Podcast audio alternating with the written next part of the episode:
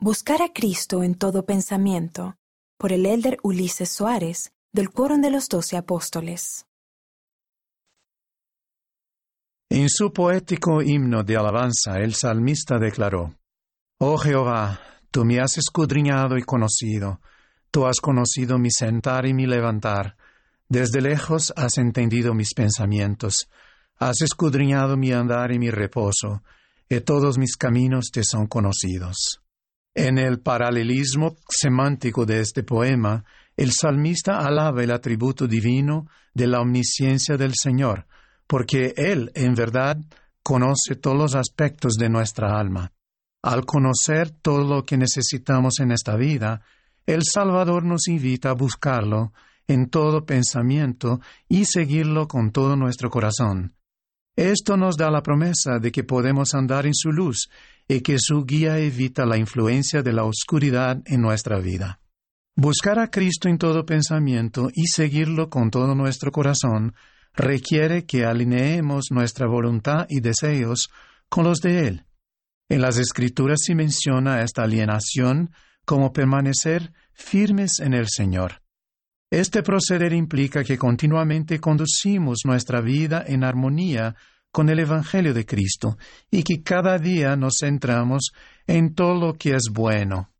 Solo entonces podremos lograr la paz de Dios que sobrepasa todo entendimiento y que guardará nuestros corazones y nuestros pensamientos mediante Jesucristo. El Salvador instruyó a los élderes de la Iglesia en febrero de 1831. Atesorad estas cosas en vuestro corazón, y reposen en vuestra mente las solemnidades de la eternidad. A pesar de nuestros esfuerzos constantes por buscar al Señor, los pensamientos inapropiados pueden penetrar nuestra mente.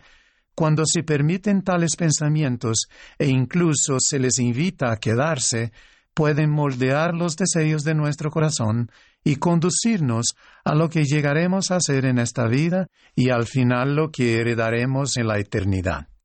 En una ocasión, el elder Neil A. Maxwell recalcó este principio cuando dijo que los deseos hayan de determinar sus propias consecuencias, incluso el que muchos sean llamados y pocos escogidos. Nuestros profetas antiguos y modernos constantemente nos han recordado que resistamos las tentaciones a fin de evitar perder nuestra atracción espiritual y confundirnos, desorientarnos y desilusionarnos en la vida. Hablando metafóricamente, ceder a las tentaciones es como acercarse a un imán con un objeto metálico. La fuerza invisible del imán atrae el objeto metálico y lo sujeta firmemente. El imán pierde su poder sobre el objeto metálico cuando éste se aleja del imán. Por lo tanto, así como el imán es incapaz de ejercer poder sobre un objeto de metal distante, cuando resistimos las tentaciones, éstas se desvanecen y pierden su poder sobre nuestra mente y corazón y por tanto sobre nuestras acciones. Esta analogía me recuerda la experiencia que una miembro muy fiel de la Iglesia compartió conmigo hace algún tiempo. Ella me dijo que cuando se despertó una mañana en particular y de forma inesperada acudió a su mente un pensamiento repugnante que nunca antes había experimentado. Aunque la sorprendió por completo, reaccionó ante la situación en una fracción de segundo, diciéndose a sí misma y a ese pensamiento, no, él lo replanzó con algo bueno para desviar la mente de ese pensamiento no deseado. Me dijo que mientras ejercía su albedrío moral en rectitud, aquel pensamiento horrible e involuntario desapareció de inmediato. Cuando Moroni llamó a las personas a que creyeran en Cristo y que se arrepentieran, les instó que acudieran al Salvador con todo su corazón, despojándose de toda inmundicia. Además, Moroni les invitó a que le pidieran a Dios con determinación inquebrantable que no cayeran en la tentación. El poner en práctica esos principios en nuestra vida requiere más que simplemente conocerlos. es necesario ajustar nuestra mente y nuestro corazón de acuerdo con esos principios divinos. Tal ajuste requiere un esfuerzo personal diario y constante, además de que dependamos del Salvador, ya que nuestras inclinaciones ilícitas no desaparecerán por sí solas. Luchar contra las tentaciones requiere toda una vida de diligencia y fidelidad. Pero por favor, sepan que el Señor está listo para ayudarnos en nuestros esfuerzos personales y nos promete bendiciones extraordinarias si perseveramos hasta el fin. Durante un tiempo particularmente difícil en el que José Smith y sus compañeros, prisioneros en la cárcel de Liberty, no tenían libertad de nada, salvo de sus pensamientos, el Señor les brindó consejos útiles y una promesa que se extiende a todos nosotros. Deja también que tus entrañas se llenen de caridad para con todos los hombres y mujeres y para con los de la familia de la fe, y deja que la virtud engalane tus pensamientos incesantemente. Entonces tu confianza se fortalecerá en la presencia de Dios. El Espíritu Santo será tu compañero constante, y tu cetro un cetro inmutable de justicia y de verdad. Al hacerlo, los pensamientos santos adornarán continuamente nuestra mente y los deseos puros nos conducirán a acciones rectas.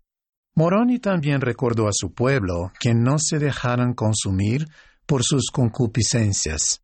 La palabra concupiscencia se refiere a un deseo excesivo e incorrecto de algo. Abarca los pensamientos tenebrosos o los malos deseos que hacen que una persona se concentre en prácticas egoístas y posesiones mundanas, en vez de hacer el bien, ser bondadoso y guardar los mandamientos de Dios. A menudo se manifiesta a través de los sentimientos más carnales del alma. El apóstol Pablo identificó algunos de estos sentimientos, tales como la inmundicia, la lascivia, la enemistad, la ira, la contienda, la envidia, etc. Además de todos los aspectos malignos de la concupiscencia, no podemos olvidar que el enemigo la usa como su arma secreta y engañosa contra nosotros cuando nos tienta a hacer algo malo. Mis amados hermanos y hermanas, testifico que si ponemos nuestra confianza en la roca de la salvación, el Salvador de nuestras almas, y seguimos el consejo de Moroni, nuestra capacidad para controlar nuestros pensamientos aumentará significativamente. Puedo asegurarles que nuestra madurez espiritual crecerá a un ritmo cada vez mayor, cambiando nuestro corazón, haciéndonos más como Jesucristo. Además, la influencia del Espíritu Santo será más intensa y constante en nuestra vida. Entonces las tentaciones del enemigo poco a poco irán perdiendo su poder sobre nosotros, resultando en una vida más feliz, pura y consagrada.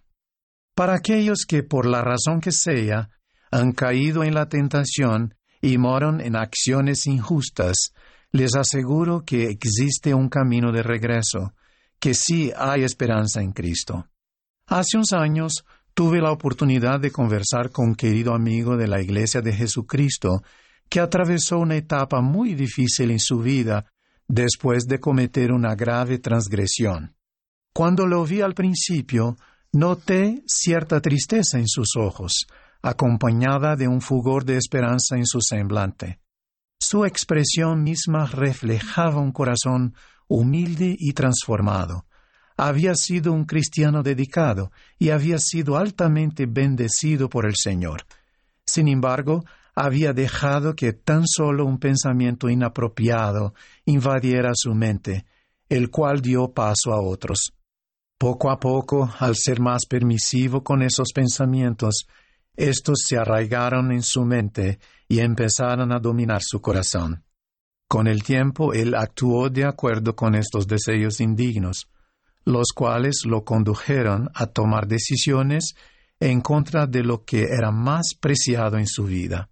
Él me dijo que si no hubiese dado lugar a ese tonto pensamiento desde el comienzo, no habría sido vulnerable y susceptible a las tentaciones del enemigo, tentaciones que le trajeron tanta tristeza en su vida. Afortunadamente, al igual que el hijo pródigo en la famosa parábola que se encuentra en el Evangelio según Lucas, volvió en sí y despertó de esta pesadilla. Renovó su confianza en el Señor y sintió verdadero remordimiento y tuvo el deseo de regresar al redil del Señor. Aquel día los dos sentimos el amor redentor del Señor por nosotros. Al final de nuestra breve conversación, los dos estábamos embargados de profunda emoción y hasta el día de hoy recuerdo el resplandeciente gozo en su semblante cuando él salió de mi oficina. Mis queridos amigos, cuando resistimos las pequeñas tentaciones, las cuales a menudo vienen inesperadamente en nuestra vida, estamos mejor equipados para evitar las transgresiones más serias. Como dijo el presidente Spencer W. Kimball, raras veces incurre uno en transgresiones más serias sin haber cedido primero a otras menores, las cuales abren la puerta a las mayores. Un campo despejado nos llena repentinamente de malas hierbas. Mientras se preparaba para cumplir su misión divina en la tierra, el Salvador Jesucristo nos enseñó en cuanto a la importancia de resistir de manera sostenida todo lo que pudiera disuadirnos de realizar nuestro propósito eterno. Después de varios ataques infructuosos del enemigo, en un intento de desviarlo de su misión, el Salvador lo despidió categóricamente diciendo, Vete, Satanás.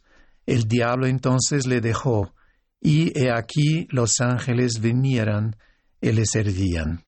¿Se imaginan lo que sucedería si pudiéramos obtener fuerza y valor del Salvador y decir no y vete a pensamientos indignos en el momento que se infiltran en nuestra mente?